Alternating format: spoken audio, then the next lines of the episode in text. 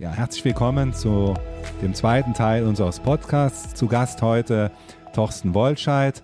Torsten, wie siehst du denn das Thema Bildung hier bei uns im Land? Ja, ziemlich katastrophal, wenn ich ehrlich bin. Also ähm, in Rheinland-Pfalz ähm, liegt eigentlich schon seit Jahren äh, im Bildungssystem vieles im Argen.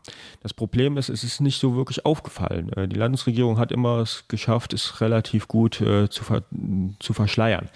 Ähm, jetzt durch Corona wird eigentlich erstmal bewusst, was da eigentlich alles fehlt. Und zwar nicht nur jetzt, sondern auch schon, schon länger. Ähm, das fängt an mit der Ausstattung der, äh, der Schulen, dass, dass man die unsere Schulgebäude in einem äh, ordentlichen Zustand hat. Ähm, das geht weiter in der äh, Personalausstattung ähm, mit, mit Lehrern. Ich war Anfang des Jahres, äh, noch vor Corona, auf einem Neujahrsempfang. Da war Malu Dreier und hat davon gesprochen, dass äh, wir in Rheinland-Pfalz eine Lehrerauslastung oder eine, Lehr, äh, eine Zahl haben von 107 Prozent eine Unterrichtsversorgung von 107 Prozent also ich habe das ein paar Leuten erzählt und jeder, der irgendwie Kinder hat oder Enkel hat oder im Bildungsbereich selber äh, tätig ist, der hat nur laut aufgelacht. Ähm, ich weiß nicht, wo sie die Zahl daher hat, aber gut. Ähm, und das war jetzt, wie gesagt, vor Corona. Ähm, wir haben jetzt gesehen, die äh, Ministerin Hubig ähm, hat da völlig äh, geschlafen. Also seit neun Monaten haben wir die Pandemie. Es, es hat sich da nichts getan. Äh, das einzige Konzept, was gekommen ist, ist, dass man querlüften soll. Ähm, selbst da gab es schon Probleme, weil in vielen Schulen sich die Fenster nicht öffnen ließen. Ähm, aber ansonsten, ich sag mal sowas wie digitale Ausstattung. Ähm, da kannst du ja vielleicht auch noch was erzählen zum Digitalpakt Schule ähm, da fehlt es unseren Schulen völlig. Ähm, die äh, Lehrer haben, müß, mussten im, im ersten Lockdown im Frühjahr, mussten die mit ihren äh, privaten Geräten da äh, rangehen. Die Schüler hatten teilweise keine ähm, vernünftigen Geräte. Ich habe von Schülern gehört oder von, gehört aus manchen Klassen, da haben die Schüler dann über ihr Handy die Unterrichtssachen gemacht, weil sie zu Hause gar keinen PC hatten. Und da hat das Land einfach weggeschaut. Ja, immer zum Digital Digitalpakt äh, Schule kommen, äh, vielleicht nochmal das Thema äh, Lehrermangel auch nochmal ansprechen. Ähm, da liegt es ja vielleicht auch daran, dass andere Bundesländer im Vergleich vielleicht auch besser bezahlen oder dass junge, junge Lehrer wenn sie die Schule, das Studium abgeschlossen haben, äh, dann immer nur einen befristeten Vertrag haben. Ist da auch die Landesregierung gefordert? Ja, absolut. Das nicht, es geht nur nicht mal vielen um die Bezahlung. Also ich kenne wirklich aus meinem Freundes- und Bekanntenkreis viele, die in Rheinland-Pfalz studiert haben. Ähm, und dann war aber Ende. Also dann mussten sie erstmal schauen, wo bekomme ich denn einen Referendariatsplatz. Das war dann schon schwierig. Äh, und wenn es darum ging, wirklich eine Planstelle zu bekommen in Rheinland-Pfalz, dann war, waren sie leider wirklich gezwungen, äh, nach Hessen, Saarland, Baden-Württemberg äh, wegzugehen. Obwohl die teilweise wirklich gerne hier geblieben wären. Sie hätten sogar finanzielle Einbußen äh, auf sich genommen, äh, aber die Stellen sind einfach nicht da. Und sie wurden immer damit abgespeist. Sie haben dann teilweise dann so Kettenverträge bekommen für ein Jahr, wussten am Ende des äh, Schuljahres noch nicht, wie geht es denn weiter. Und das ist natürlich für junge äh, Leute, die eine Familie gründen wollen, äh, natürlich furchtbar. Die haben keine Perspektive, weil sie nicht wissen, wo bin ich denn nächstes Jahr. Ja, das ist Thema Lehrkräfte und dann hast du eben auch äh, Thema Ausstattung angesprochen. Äh, ich bin ja da auch im Bildungsausschuss im Bundestag äh, und obwohl die Länder zuständig sind, haben wir ja schon vor über einem Jahr den Digitalpakt Schule beschlossen, 5,5 Milliarden Euro. Äh, und äh, wenn man jetzt mal ins Detail reinsieht, dann sieht man Bundesländer, äh, die haben ihre Hausaufgaben gemacht. Die haben schon vor Corona im letzten Herbst Mittel abgerufen, während Rheinland-Pfalz äh, keine Mittel abgerufen hat. Hier im Wahlkreis war äh, eine Anfrage bei mir mal rausgekommen, dass es nur eine Schule gab, die wirklich Mittel aus dem Digitalpakt abgerufen haben. Äh, was hätte die Landesregierung da machen können? Mein, äh, äh, Corona ist ja eine Sache, aber äh, vor Corona gab es ja schon diese Möglichkeiten, auch Mittel abzurufen. Wir haben äh, auch im Moment wieder viele, die darauf schimpfen, auf die Politik, warum denn da nichts passiert ist in den Schulen. Ähm, und du hast eben ja gesagt, äh, die äh, Zuständigkeiten sind da vielen Leuten eben nicht bekannt. Aber da muss man wirklich sagen, ihr habt da einen guten Ansatz im Bundestag gehabt ähm, und habt viele Mittel bereitgestellt für den Digitalpakt. Ähm, aber die Landesregierung, die das dann eben weitergeben soll, die hat die Kommunen und die Schulen völlig allein gelassen. Ähm, man müsste da eigentlich äh, ein Konzept entwickeln ähm, als, als Land. Das Problem ist doch, nicht für jede Schule neu. Jede, jede Schule soll äh, Mittel bekommen, jede Schule soll sich digital aufrüsten. Ähm, warum macht man das nicht zentral als Land äh, und kann dann entsprechend die Mittel abrufen?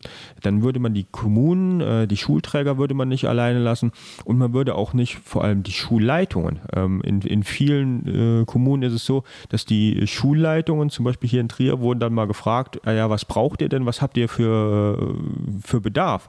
Ähm, und da muss jede Schulleitung nochmal einzeln sich überlegen, was gibt es denn da, was können wir da nutzen und so. Das ist äh, absolut der falsche Weg. Da muss die Landesregierung muss sagen, wir haben die Mittel und wir rüsten jetzt auf. Das ist ganz unabhängig von Corona. Die Mittel sind seit letztem Jahr eigentlich verfügbar. Man hätte, wenn man es schnell gehandelt hätte, äh, spätestens zum Beginn dieses Schuljahres die äh, Schulen entsprechend ausrüsten können, dass man da auch einen vernünftigen digitalen Unterricht hinbekommen hätte, wenn notwendig.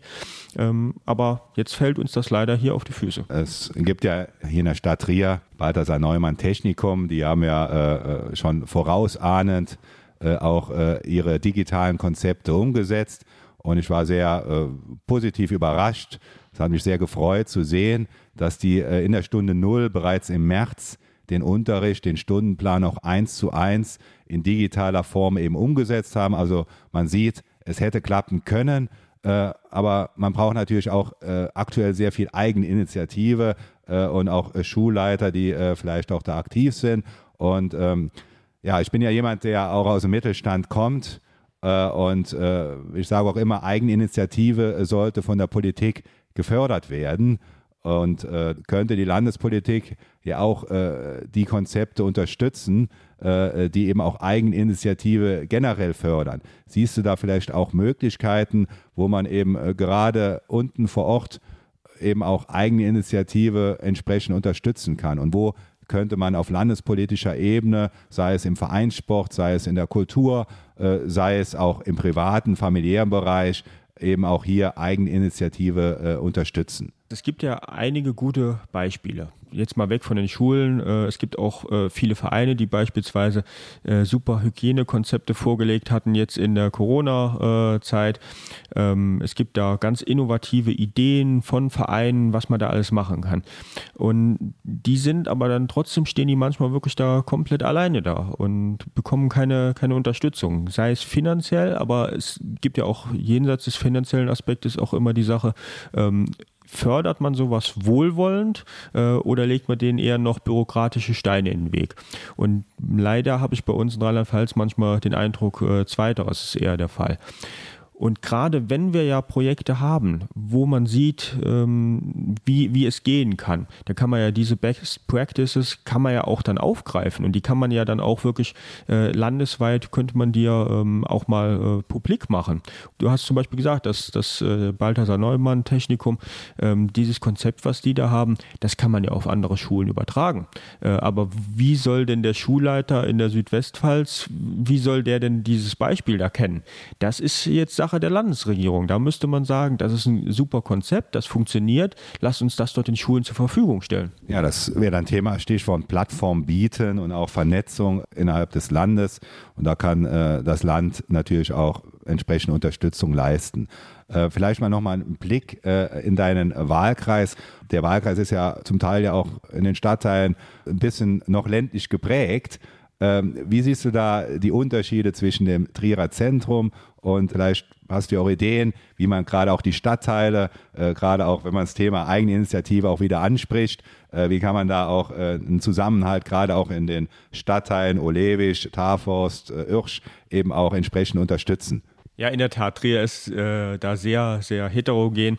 Ähm, wir leben eigentlich als Stadt von unseren Stadtteilen. Ähm, und wir sind eigentlich ja eine sehr kleine Großstadt, äh, haben auch, was das Stadtzentrum angeht, jetzt auch nicht eine, eine riesige Altstadt.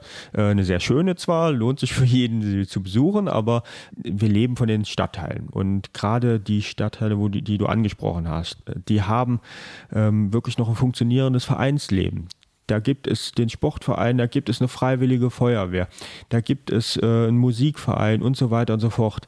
Ähm, man kennt sich dort, ähm, man, man hat da wirklich Nachbarschaftshilfe noch.